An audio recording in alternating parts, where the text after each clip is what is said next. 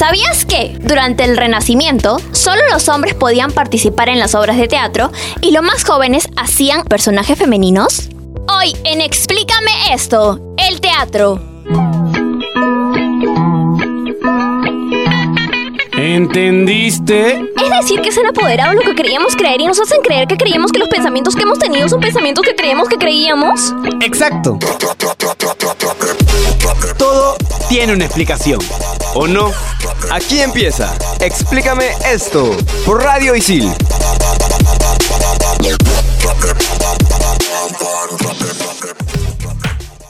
Hola, hola gente, bienvenidos a Explícame esto. Les saluda Renzo Rostein. Este programa va dedicado al teatro y en cabina me acompañan Martín Zúñiga de Periodismo Deportivo. Gabriel Villaforte de Comunicación Integral. Civil arriba, su rockerita favorita. Vamos a empezar hablando de todo lo que es el teatro, pero tenemos que remontarnos al origen. ¿Cómo surge el término teatro, mejor dicho, la tragedia? Que es, eh, digamos, lo que le da vida al teatro como tal. Mm, Cuéntanos, Renzo, a ver. La tragedia se deriva de una celebración que hacían los griegos al dios Dionisio, y que es la tragodia, el canto del macho cabrío, donde las personas asumían otros roles de manera catártica o hacían algunas representaciones. De esa época tan antigua es que surge la tragedia y por ende el teatro. ¿Y en qué época fue eso más o menos? Bueno, la época justamente de los grandes filósofos, eh, Platón, Sócrates, sobre todo Aristóteles, que fue uno de los principales. Sí, y por tener a Aristóteles también tenemos lo que son los principios aristotélicos, que son seis. El argumento, el personaje, el pensamiento, la dicción, la melodía y el espectáculo. Pero hablemos un poco de cada uno. Por ejemplo, Sófocles fue un poeta trágico griego, autor de obras como Antígona y Edipo Rey. Todos han escuchado sobre Edipo Rey, ¿no es cierto? Este personaje que se casa y se enamora de su propia madre. Bueno, déjalo hasta ahí, no hagas spoilers. Justamente hoy en psicología hay un complejo que se llama Edipo. Edipo. El complejo de Edipo, Eh, Edipo descubrió que se había enamorado de su madre y este descubrimiento, según el planteamiento aristotélico, se llama anagnórisis. ¿Y qué es la anagnórisis? Pues es el descubrimiento de una situación principal que permite la transformación en los personajes y el giro argumental de la historia. Bueno, y así como hemos mencionado a, Sófocles y Aristóteles, también debemos mencionar a Esquilo y Eurípedes, cuyas creaciones son una inspiración por el mundo de las artes. Años más tarde, en Europa también aparecieron otros dramaturgos como Félix Lope de Vega y Pedro Calderón de la Barca. Qué bellas obras. Pero hay alguien que no debemos dejar de mencionar, chicos. William Shakespeare nació en el siglo XVII, es un poeta, actor y dramaturgo, conocido en ocasiones como el Bardo de Avon o simplemente el Bardo. Es considerado el escritor más importante en lengua inglesa y uno de los más célebres de la literatura universal. Eh, se cree que sus padres eh, e hijos eran analfabetos. ¿Por qué? Porque Shakespeare asistió a una pequeña escuela local donde aprendió a leer y escribir, además de latín. Sin embargo, esto no era costumbre en aquella época y los indicios apuntan a que la familia de origen humilde era analfabeta por lo menos en gran parte. Mira, Muchas de las películas que conocemos hoy día están basadas en obras de Shakespeare. ¿Me creerían si les digo que El Rey León está basada en Hamlet? Había escuchado algo así, leído. yo en no. momento. Claro, es que Hamlet trata de, de un, un príncipe cuyo padre muere y este padre se le aparece como, como fantasma y, y le pide que vengue su muerte, que había sido asesinado por su propio hermano, que es lo que sucede en El Rey León. ¿no? ¿Qué otros datos tienes o, o curiosidades? Eh, bueno, algunos investigadores afirman que no escribió sus obras, pero estos son solo rumores. Mira, gracias a Martín, ahora tenemos como una visión un poquito general de lo que es el teatro occidental, cómo surgió en Europa, pero también hay que ver el otro lado del mundo, lo que es Asia, cómo, cómo surgió el teatro y sus corrientes, y para eso hemos traído a nuestro experto Ken San. Hi Ken. Hola chicos, ¿cómo están? Y bueno, sí, les comento un poco sobre el teatro oriental, o sea, de Asia. Este tiene unos países principales, que son India, China y Japón, y comparten características en común, ya que es presentacional. ¿Qué es esto? Aquí podemos apreciar de la literatura, de la música y del arte, todo en un mismo espectáculo. El sureste asiático se destacó el teatro de marionetas, en especial el Wayang Kulit. En el siglo VII, el teatro japonés siendo el más complejo del oriente y sus géneros más conocidos como el teatro no y el kabuki. El no es clásico y esterilizado, muy relacionado con el budismo zen, siendo su apogeo en el siglo XV. El kabuki a partir del siglo XVI, siendo más popular en estilo y contenido, y el bunraku donde apreciamos a estatuas de tamaño real. Y luego sigue el teatro chino. Este empezó en el siglo XIV. Es aquí donde se dio una gran importancia a la interpretación, el canto, las danzas y también las acrobacias, más que al texto literario. Aquí podemos ver un maquillaje más elaborado y los colores simbólicos. Muy bien, muchísimas gracias, Ken. De verdad ha sido un gusto tenerte como siempre. Gracias a ustedes chicos, me despido, pero ya regresaré con más información. No se olviden de seguirme en arroba pequentaki. Muchas gracias, Ken. Y bueno, en el siguiente bloque tenemos a un invitado especial, Abel Enríquez, alumno de ISIL, que va a traernos más información sobre lo que es la movida eh, del teatro en Perú. Ya venimos. Explícame esto por Radio Isil.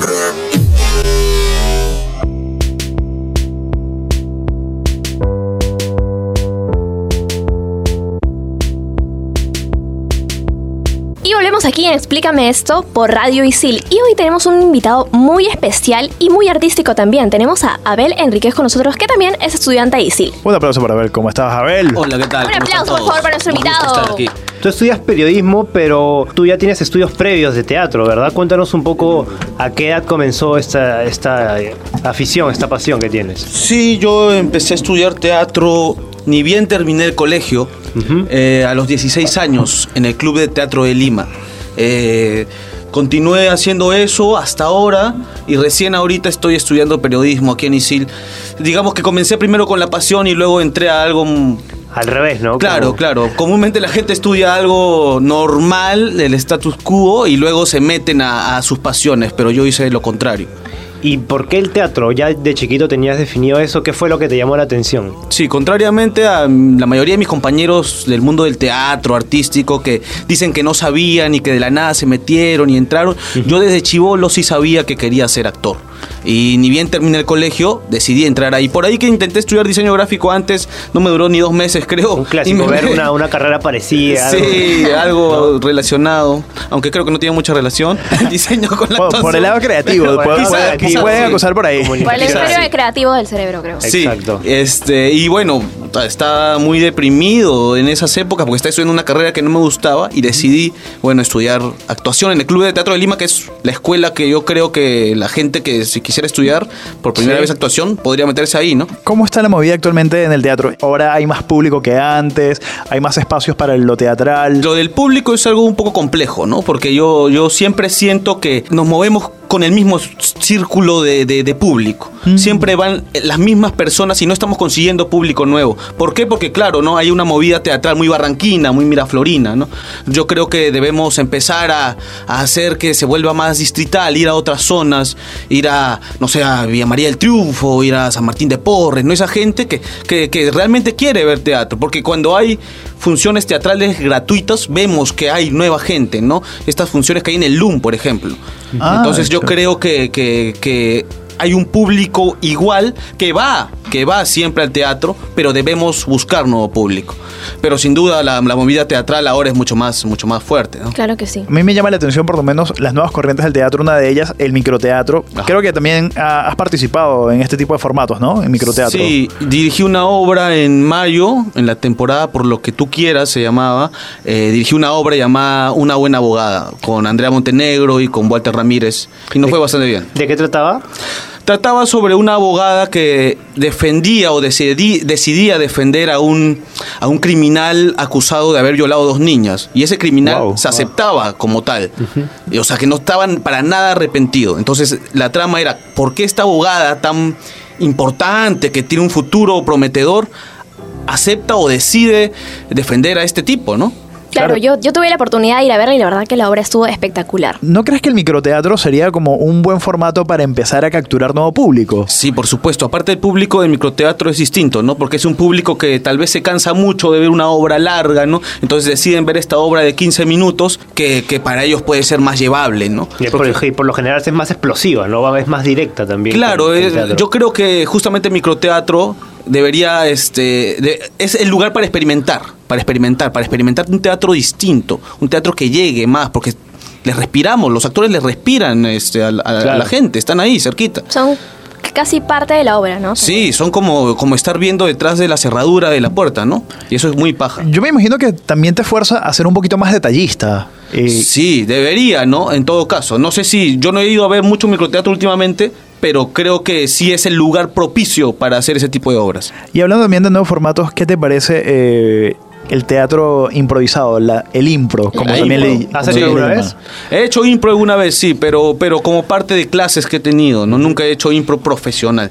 Pero sí, me parece genial, porque aparte tú ves ahí a la, a la gente salvando de cualquier manera, ¿no? Incluso yo vi una vez impro testimonial de tres mujeres que habían hecho todo un... eh, un estudio sobre las mujeres que estaban presas y las tres Oh. interpretaban a mujeres presas y a la vez mezclaban cosas de su vida. Wow. Pero era un impro testimonial y siempre una era la protagonista y el público decidía quién era, ¿no? Escribían el nombre de la, de la actriz que iba a ser la protagonista. Entonces cada función era completamente distinta. El impro, con el impro también la gente lo ve como algo gracioso nada más, no, hay bastante pro- de profundidad también. Y también ayuda a que las personas puedan como que soltarse más. Sirve como una terapia. ¿Tú crees que esto es cierto? Yo creo que sí, mira, yo, yo en el teatro nada más yo, yo era un hombre bastante tímido y ahora me desenvuelvo mejor socialmente. Eh, sin duda creo que no deberías ser para eso, o sea, la gente si es que tiene problemas psicológicos o tiene ciertos problemas de timidez, debería ir con un psicólogo y no ir al teatro, a, a estudiar teatro, digo, porque después se le ve como una carrera no seria, pues, ¿no? Cuando realmente esta es una carrera como cualquier otra Claro. y debería entrar gente que, que quiere estudiar y quiere hacer esto real de verdad, ¿no? Hola, soy Sara y explícame esto y estoy con Nicole, de la carrera de... publicidad. Eh, Nicole, ¿te gusta el teatro? Sí, sí me gusta. ¿Has ido a ver alguna obra, algo que te ha llamado la atención? Sí, eh, para Británico, que siempre hacen obras, fui a una que era de Shakespeare, de, se llama Hamlet. ¿Te gustó? Sí, estuvo muy buena. Listo, Nicole, muchas gracias.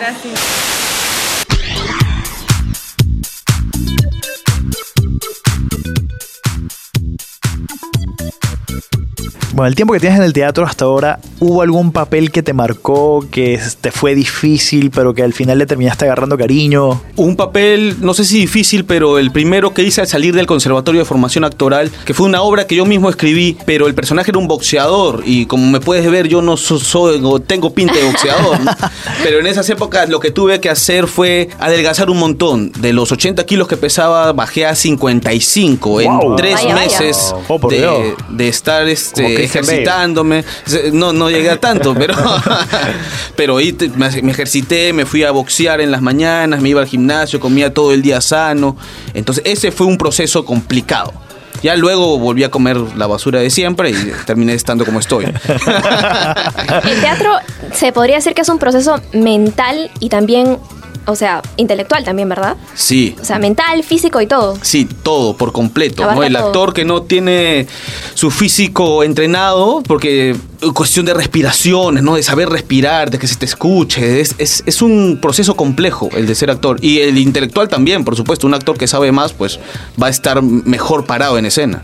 Y ahora, Abel, dentro de lo, de lo positivo que es todo este, este tema del teatro actual, ¿qué dificultades has encontrado a lo largo de, de tu formación y a lo largo de tu carrera en cuanto al apoyo, quizás? Sin duda hay un círculo un poco cerrado, ¿no? Algunos teatros siempre tienen a los mismos actores, es- pero es una cuestión de seguir avanzando y no, y no caer. Sin duda alguna, cuando uno estudia esto, tiene muchas ganas a veces de, de dejarlo, porque las cuestiones económicas a veces son complicadas en el teatro, ¿no? Vivir del teatro es complicadísimo. Tiene que, el actor tiene que estar buscándoselas de distintas maneras, tiene que actuar en un cortometraje, tiene que actuar en una obra de teatro, tiene que dar clases a veces. Tiene que dar O sea, el gran salto, quizás. Claro, sí, sí. Entonces, lle- llegar a esas oportunidades a veces no es tan, no es tan fácil. Y a veces es cuestión de suerte también.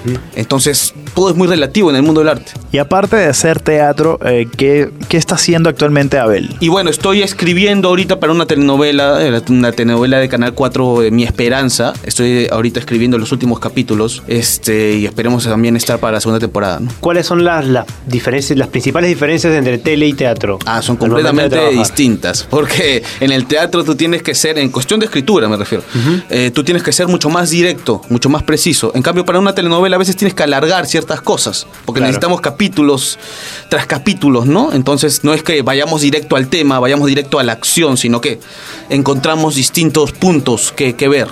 Y en cuanto a la actuación, La actuación en televisión, yo he hecho algunas actuaciones en televisión, es, es distinta, ¿no? Porque para el teatro tú tienes que llegar hasta el último de la fila, ¿no? claro. En cambio, la actuación para cámara, tú tienes la cámara aquí, entonces acá, aquí digo en la, la cámara en la cara, entonces ya no necesitas ser muy grande, no muy expansivo. Es un tipo de actuación distinta. En la parte del teatro, teniendo funciones tan continuas, ¿cómo hace un actor para cuidar la garganta? Ah, todo eso es una cuestión de respiración, de diafragma, ¿no? Ah. Uno no puede, uno no puede hablar en teatro como habla en su vida diaria, ¿no? Si eh, tuviéramos una cámara, yo te mostraría cómo ahorita inflo mi panza y hago que el aire llegue acá, a mi- a- al, al diafragma, ¿no? A los intercostales. Este, Cuando uno comúnmente respira, pero, pero eso está mal también, en su vida diaria lleva el aire al pecho.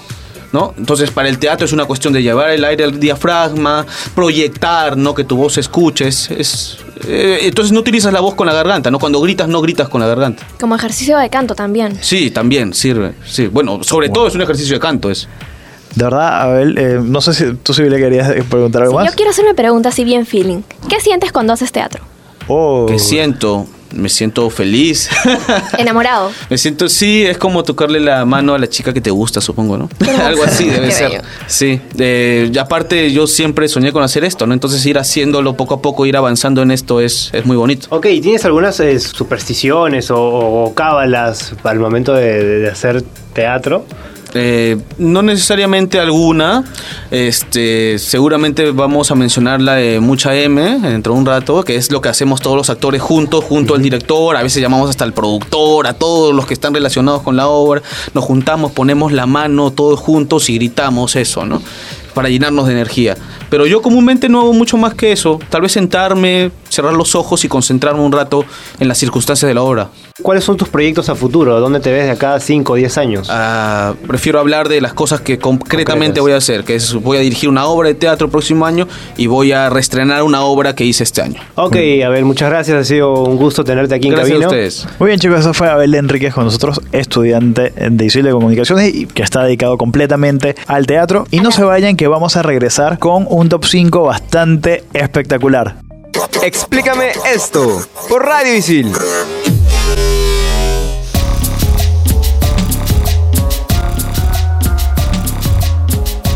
Bien, chicos, continuamos aquí en Explícame esto. Eh, entretenida, muy entretenida la, la entrevista que tuvimos con nuestro invitado Abel, pero quedaron algunas cosas pendientes, como el tema de las supersticiones. A ver, cuéntanos. Por ejemplo, una de las supersticiones que tienen los actores o los dramaturgos en, en la- en anti- en épocas antiguas es no regalar claveles, regalar rosas. Otra es no usar color amarillo. Ah, sí, el famoso rómpete una pierna y mucha mierda. ¿Que saben de dónde viene esta expresión? De Francia. No. De Francia. Eh, antiguamente, hace siglos, el- los directores de las obras salían a las puertas del, del teatro y veían si es que si es que había mucha ex- excremento de caballo quería decir que había muchos carruajes con sus caballos por lo tanto que muchas personas habían asistido al auditorio Y más plata significaba eso. Éxito. exacto Y continuando con el tema del teatro, es el momento de lanzar nuestro top 5. Top 5. Top 5. Cinco situaciones más dramáticas en nuestra vida cotidiana. Top número 5. La primera vez que te dejan en el nido o el colegio y crees que te van a abandonar. Uy, sí, ese sí, ese es infalible. A todos nos pasa. No, a mí no, porque yo tenía a mi hermana gemela con la que podía llorar tranquila. Uy, lloraban juntas. En concierto, en estéreo. El top número 4. La fiesta de promoción. Todos se sienten ahí los reyes, las reinas. ah o cuando hacen los 15 también Los quinceañeros también. de los chambelanes Típico. Top número 3. Cuando le lloras al profesor para que no te jale y te inventas el dramón de la vida. ¿Cuántas personas no han matado a un abuelo o una abuela por un, por un parcial? Descansa en paz, abuelita. Este, em, yo- Todos lo hemos hecho aquí. Ey, ey, ey, no me incluyas. Yo hasta ahora tengo buenas notas, creo. Ah, bueno. Top número 2. Cuando no quieres pagar una deuda y también te inventas un dramón. Martín, ¿me vas a pagar mi deuda, mis 5 soles o todavía tienes esteronucleosis? Eh, sí estoy grabado Top número 1. Cuando te encuentras con tu ex o lo llamas. Bueno, esas madrugadas a las 3 de la mañana cuando de casualidad presionas llamar, ¿no? Un saludo para todos mis ex. Qué sad. A mí lo único que me pasó es que me encontré con mi actual y con la ex en el mismo sitio. Wow. Ouch. Awkward moment. Bueno, vamos con la recomendación del programa. La recomendación de este programa es la siguiente. Desconéctate del Netflix y dedícale aunque sea una hora al teatro para que te conectes con tus emociones. Y recuerda que si estás indeciso, deja el drama y estudia en ISIL. Eso fue todo por el programa del día de hoy. Yo soy Gabriel Villaforte. Me pueden seguir como arroba Cabo Yadel. Yo soy Martín Zúñiga, me pueden seguir como arroba martín con doble T punto Z. Renzo Rostein me siguen como arroba renzo-r5 y Y su rockerita civila de comunicaciones, civila.alaska. Un beso para todos. Chao, chao. Explícame esto. Productor general, Renzo Rostain. Productora de contenidos, Claudia Caliciani. Conductores, Martín Zúñiga, Gabriela Rivas y Gabriel Villafuerte. Equipo de producción, Sara Valera, Isabela Bardales, Kenta Kayama, Aarón Ayesta, Ítalo Cervantes y Daniela Rivas. Explícame esto por Radio Isil.